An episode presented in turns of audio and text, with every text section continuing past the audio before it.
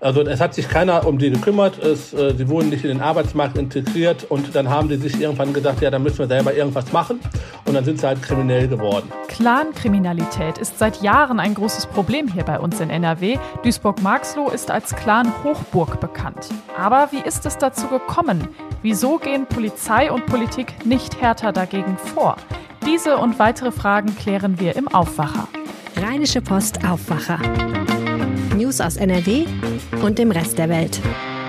Hallo, ich bin Laura Mertens. Schön, dass ihr mit dabei seid. Wir sprechen heute auch noch über Essen und zwar über das vermeintlich verhasste Resteessen. Starkoch Anthony Sapong zeigt aber, dass das auch richtig toll sein kann.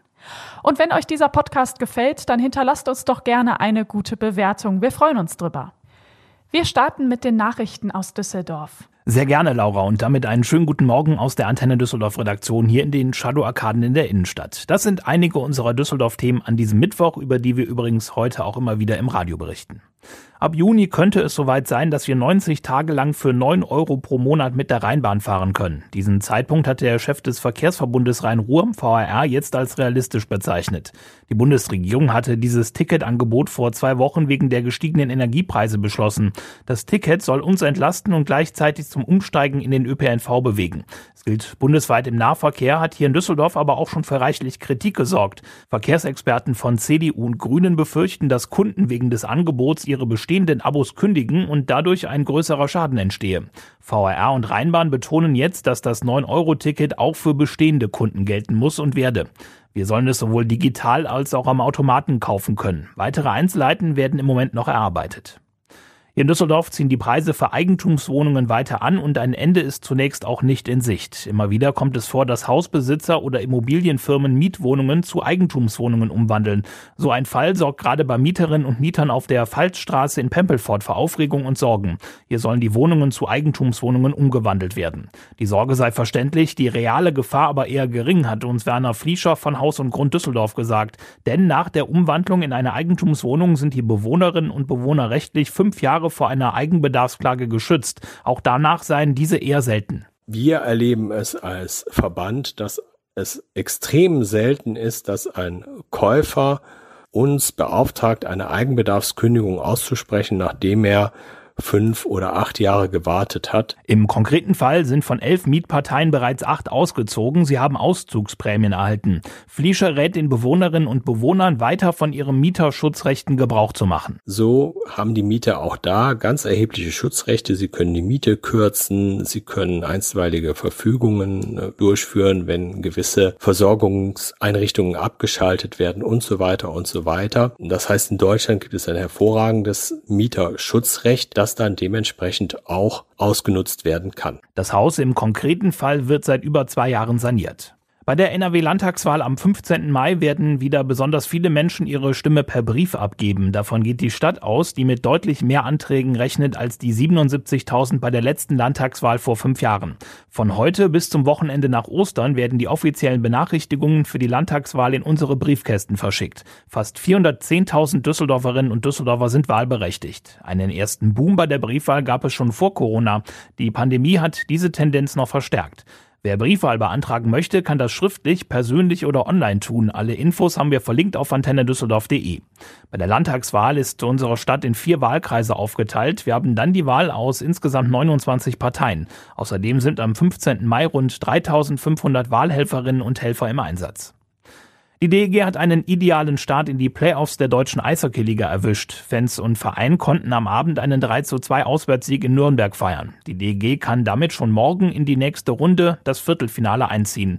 Die Tore für die Düsseldorfer schossen Kuminski, McAuley und Fischbuch. Stürmer Alex Ehl war nach der Partie begeistert vom Kampfgeist seines Teams. Ja, wir sind natürlich überglücklich. Es hat wirklich wahnsinnig Spaß gemacht, mit der Truppe da 60 Minuten zu fighten im Playoff-Spiel. War wirklich eine geschlossene Mannschaftsleistung und ich bin stolz auf die Truppe. In dieser Runde gilt, die Mannschaft, die zuerst zwei Siege schafft, zieht ins Playoff-Viertelfinale ein. Erstes Bulli ist morgen um 19.30 Uhr und wir übertragen das Spiel hier bei Antenne Düsseldorf im Radio live. Die Antenne Düsseldorf Nachrichten nicht nur im Radio und hier im Aufwacher Podcast, sondern rund um die Uhr auch online auf antennedüsseldorf.de und auch in unserer App. Danke nach Düsseldorf. Bei uns in Nordrhein-Westfalen hat jedes fünfte Strafverfahren der organisierten Kriminalität einen Bezug zur Clankriminalität. Diese Probleme, die gibt es seit vielen Jahren und die Politik versucht auch schon lange, das in den Griff zu bekommen. Jetzt hat das Innenministerium in Düsseldorf den neuen Lagebericht zur Clan-Kriminalität vorgestellt. Christian Schwertfeger, Chefreporter der Rheinischen Post, hat sich den Lagebericht für uns ganz genau angeschaut.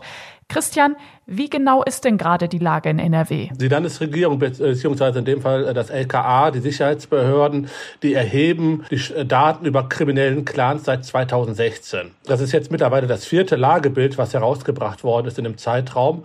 Und äh, man sieht dort eine deutliche Entspannung. Also äh, wenn ich sage äh, Entspannung, heißt es nicht, äh, dass der Kampf äh, gegen die Clans äh, Seiten äh, des Landes, der äh, Polizei und der Justiz gewonnen worden ist. Aber die Situation hat sich gebessert. Äh, Straftaten äh, sind zurückgegangen im vergangenen Jahr im Vergleich zum Vorjahr. Wobei man aber auch natürlich sagen muss, ähm, das hat sicherlich auch äh, wie die allgemeine Kriminalitätsentwicklung äh, was mit Corona zu tun. Bundesweit kennt man Duisburg-Marxloh ja als Clan-Hochburg. Ist das immer noch so? Ja, also äh, in Nordrhein-Westfalen ist äh, als Clan-Hochburg, wenn man es so sagen möchte, allen voran Essen auch als größte Stadt im äh, Ruhrgebiet. Und dann folgt auch schon Duisburg äh, mit dem Hotspot Marxloh. Äh, du sagtest es gerade schon, ist überregional bundesweit bekannt. Mittlerweile hat sich dieses Clan-Phänomen in Duisburg aber eigentlich auf alle Stadtteile ausgebreitet. Der aktuelle Innenminister Herbert Reul hat ja schon ganz zu Beginn seiner Amtszeit der Clan-Kriminalität den Kampf angesagt. Was ist deine Einschätzung? Hat er damit jetzt Erfolg gehabt? Ja, absolut. Da muss man froh sein, sage ich jetzt mal meine persönliche Meinung, äh, dass äh, er so entschieden gegen diese Strukturen äh, vorgeht. Da wurde jahrelang, jahrzehntelang nichts unternommen und mit seiner äh, Taktik, äh, man kann schon sagen, dass sie aufgeht. Also ich begleite diese Polizeimaßnahmen äh, seit Beginn auch intensiv, war auf äh, sehr, sehr vielen äh, Durchsuchungsaktionen, Razzien äh, mit dabei und man merkt ein deutliches anderes Verhalten der Clan-Angehörigen, als es noch 2017 der Fall gewesen ist. Es gibt ja eine Clanliste mit Namen drauf und ich dachte mir so, ja, wenn man doch eigentlich weiß, wer das ist, warum kann man da nicht rigoroser vorgehen? Ja, es ist halt unheimlich schwierig, äh, den Clanangehörigen dann auch die einzelnen Straftaten dann auch on detail äh, dann nachzuweisen. Also man kommt nicht in diese Strukturen rein. Also das ist ein geschlossener Zirkel. Das ist jetzt äh, anders, sag ich jetzt mal, als beispielsweise eine Rockerkriminalität.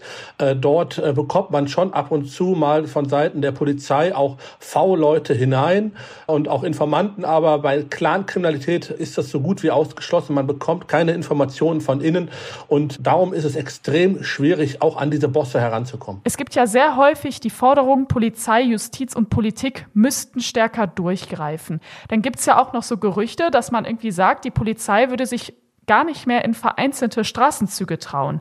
Stimmt das? Kann man vielleicht so nicht sagen. Die Polizei ist eigentlich immer überall reingekommen. Äh, das ist teilweise in den Medien missverstanden worden. Nur ist es so natürlich gewesen, dass die Einsätze von Tumultlagen begleitet worden sind. Es ist so gewesen, dass damals vor fünf, sechs Jahren eine Polizei zu einem Verkehrsunfall beispielsweise gerufen worden ist in Duisburg-Marxloh.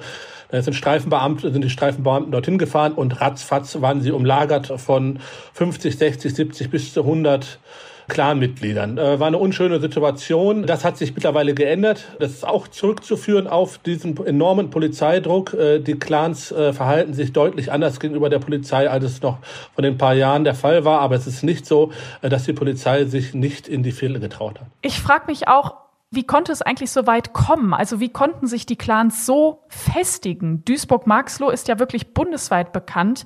Wo hat das Ganze seinen Ursprung? Einfach gesagt kann man sagen, es ist eine verfehlte Integrationspolitik von Anfang an. Versagen von äh, Politik von allen Seiten, eigentlich auch von Polizei, äh, von Sicherheitsbehörden. Anfang der 80er Jahre äh, kamen äh, Flüchtlinge aus dem Gebiet äh, des heutigen Nordiraks über den Libanon hier nach Deutschland und äh, die wurden dort mehr oder weniger allein sich überlassen. Also es hat sich keiner um die gekümmert, es, äh, sie wurden nicht in den Arbeitsmarkt integriert und dann haben die sich irgendwann gesagt, ja, da müssen wir selber irgendwas machen und dann sind sie halt kriminell geworden. Und das konnten sie dann halt auch über Jahrzehnte hinweg, bis halt dann 2015, 2016, 2017 ein Wandel stattgefunden hat innerhalb der Politik, innerhalb der Polizei und man gesagt hat, wir müssen jetzt gegen dieses Problem mitten in unseren Städten vorgehen, weil so kann es nicht weitergehen. Also es ist ein hausgemachtes Problem verfehlter Integrationspolitik. Ganz oft kommt ja dann die Kritik, ja, einfach schnell abschieben solche Leute. Das geht ja auch nicht mal eben so. Nee, wir sprechen immer von Libanesen in dem Zusammenhang ziemlich häufig.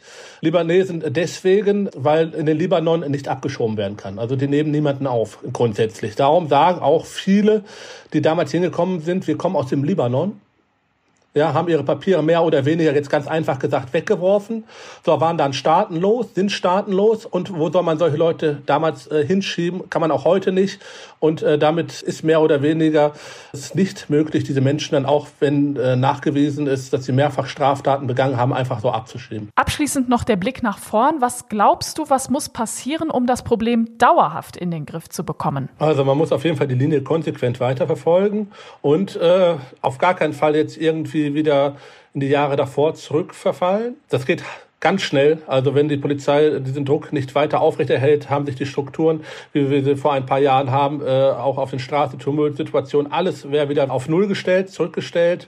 Und natürlich muss auch an der einen oder anderen Stelle noch nachjustiert werden.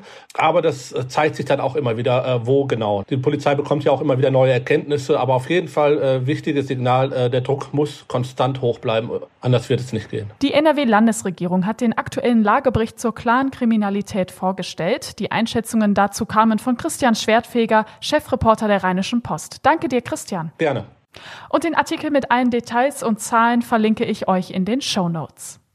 Und wir kommen zum zweiten Thema. Ihr kennt das. Kühlschrank auf, man guckt rein, man macht ihn wieder zu und tja, danach ist man immer noch ratlos. Immer die gleiche Frage, was soll ich essen? Aus Resten noch ein Gericht zu zaubern, das ist eine ziemlich große Herausforderung. Ich ganz persönlich mag das total, aber viele finden das super anstrengend und schwierig. Und genau da setzt jetzt eine neue Show bei Sat1 an. Kühlschrank öffne dich heißt sie. Und der Meerbuscher Starkoch Anthony Sapong macht da mit. Mein Kollege Jörg Isringhaus hat mit ihm gesprochen. Hallo Jörg. Hallo. Jörg, was genau muss Anthony denn bei der Show machen? Er muss aus dem, was in dem Kühlschrank eines ihm fremden Haushalts ist, was zaubern, also ein Gericht zaubern was Leckeres kochen, nicht er alleine, sondern äh, das Ganze passiert immer im Duo. Er hat zusammen gekocht mit Johann Lafer und tritt dann gegen die Herausforderer der äh, Show an. Also nicht gegen den Haushalt, sondern gegen zwei andere Profiköche, die auch äh, aus dem Haushalt äh, was kochen müssen. Und bei Anthony Sapong war es so, und das ist auch bei den anderen Köchen so, dass es drei verschiedene Haushalte waren ganz unterschiedlich bestückten Kühlschränken. Jetzt sagt Anthony ja auch selber, was wir in unserem Kühlschrank haben, das verrät total viel über uns und auch wie wir leben. Was verrät denn Anthony Sapongs Kühlschrank über ihn? Ja, ich habe nun nicht in Enthusiapons äh, äh, Kühlschrank hineinschauen können oder dürfen, aber ich habe mit ihm auch darüber gesprochen und ihn gefragt, was er denn für ein Typ ist. Also ob er eher so vorausplant oder ob er so spontan einkauft. Und da hat er mir gesagt, ja, also bei ihm äh, ist es eigentlich gar nicht möglich, äh, so jetzt äh, von einem auf den anderen Tag zu kaufen, denn er hat drei Kinder und ist verheiratet und die bekommen auch viel Besuch von der Familie. Das heißt, Anthony Sapons Kühlschrank ist immer sehr voll und er sagt, bei ihm äh, kriegt man immer was Leckeres, immer was Frisches. Äh, äh, da ist eigentlich immer was da. Also äh, von Resten im Kühlschrank kann da nicht die Rede sein. Ich meine, das hört sich ja gut an. Da würde ich auch, glaube ich, gern zu Besuch kommen, wenn es immer heißt, ist immer was Leckeres da. Anthony ist ja auch wirklich ein Meister seines Fachs. Aber trotzdem habe ich jetzt gedacht, okay, krass. Also wirklich mit fremden Zutaten zu kochen, das muss ja schon wirklich eine große Herausforderung sein. Wie war die Erfahrung denn für ihn in der Show? Also er sagt, es war ähm, gar nicht so eine große Herausforderung äh, für ihn, weil er das im Grunde sein gesamtes berufliches Leben lang äh, gemacht hat. Er war früher Privatkoch, hat als Privatkoch halt in Haushalten angefangen und musste damit Vorlieb nehmen, zum Teil, was die Kühlschranke hergegeben haben. Das heißt, äh, äh, er kennt das sehr gut. Er weiß, äh, dass man da Kreativität braucht, äh, bisschen Fantasie und äh, ist immer in der Lage, auch aus den wenigsten Zutaten, die da vorhanden sind, noch was Nettes zu machen. Gab es denn trotzdem mal eine Situation für ihn, wo er jetzt gesagt hat, okay, also das reicht jetzt wirklich nicht aus, da brauche ich jetzt irgendwie noch was? Ja, es gab wohl solche Momente jetzt auch in der Show. Äh, es ist wohl so, also wenn jetzt wirklich allzu wenig im Kühlschrank da ist, dann dürfen die Köche auch äh, zurückgreifen ähm, auf, äh, sage ich mal, so Beimaterial wie äh, Kartoffeln oder Reis oder Nudeln. Das äh, hat es, da hat es wohl mal den Fall gegeben. Und sie dürfen auch würzen zusätzlich, äh, weil normalerweise hat man seine Gewürze ja nicht im äh, Kühlschrank stehen. Ach. Und äh, ja. insofern wurde das dann halt auch immer noch zusätzlich äh, dazu genommen. Und die Kühlschränke, aus denen ja diese Zutaten kommen, die gehören ja, ich sag das jetzt mal so salopp, echten Leuten. Wie haben die denn dann auch reagiert, als die gesehen haben, Anthony hat ja wirklich noch was richtig Tolles damit gekocht? Ja, also verwundert, äh, erstaunt, auch begeistert. Äh, und ähm, er hat mir dann selber gesagt, die haben dann gesagt, wie, wo, wo, wie hast du das denn gemacht? Wo kommt das denn her? Und dann hat er dann gesagt, ja, aus deinem Kühlschrank. Äh, also da, äh, das war eher ungläubiges äh, Staunen dann, glaube ich, gelegentlich, was ein solch begabter Koch daraus am Ende machen kann. Hat er dir denn auch so ein bisschen geheime Tricks verraten? Also weißt du jetzt, welche Fähigkeiten wir vielleicht brauchen, um aus solchen Resten dann doch noch was hinzubekommen? Ja, leider nein, leider nein. Ich hätte gerne so einen Geheimtrick gehabt, aber am Ende ist es ja so, ähm, man muss dafür einfach wissen, äh, wie Kochen funktioniert, wie bestimmte Prozesse ablaufen. Man muss wissen, welche äh, Zutaten gut zueinander passen, was man äh, gut kombinieren kann, was vielleicht noch mal so einen guten Kick gibt. Und das wissen natürlich solche Profiköche. Die kennen das aus dem FF und äh, äh, haben dann vielleicht auch den Mut, Sachen zu kombinieren, wo unser einer sagen würde, nee, das, das passt doch gar nicht. Also so diesen einen Geheimtrick, den gibt sicher nicht, aber dafür jahrelange Erfahrung äh, in so Profiküchen und da muss man einfach sagen, da äh, sind solche Sterneköche einem äh, meilenweit voraus. Wie ist es denn bei dir? Bist du ein guter Restezauberer oder eher noch nicht so? Nee, also äh, ich würde eher sagen, also ich bin vielleicht beim Kochen nicht ganz unbegabt, aber äh, ich koche eher nach äh, Rezept und wandle dann die Rezepte schon mal ein bisschen ab, aber ich brauche so ein bisschen Gerüst, wo ich mich da entlanghangeln kann. Also wenn ich in den Kühlschrank äh, schaue, da ist nur noch wenig drin, dann äh, gehe ich lieber in den Supermarkt, weil ich weiß, das wird nix. Na gut, aber wenigstens bist du ehrlich mit dir.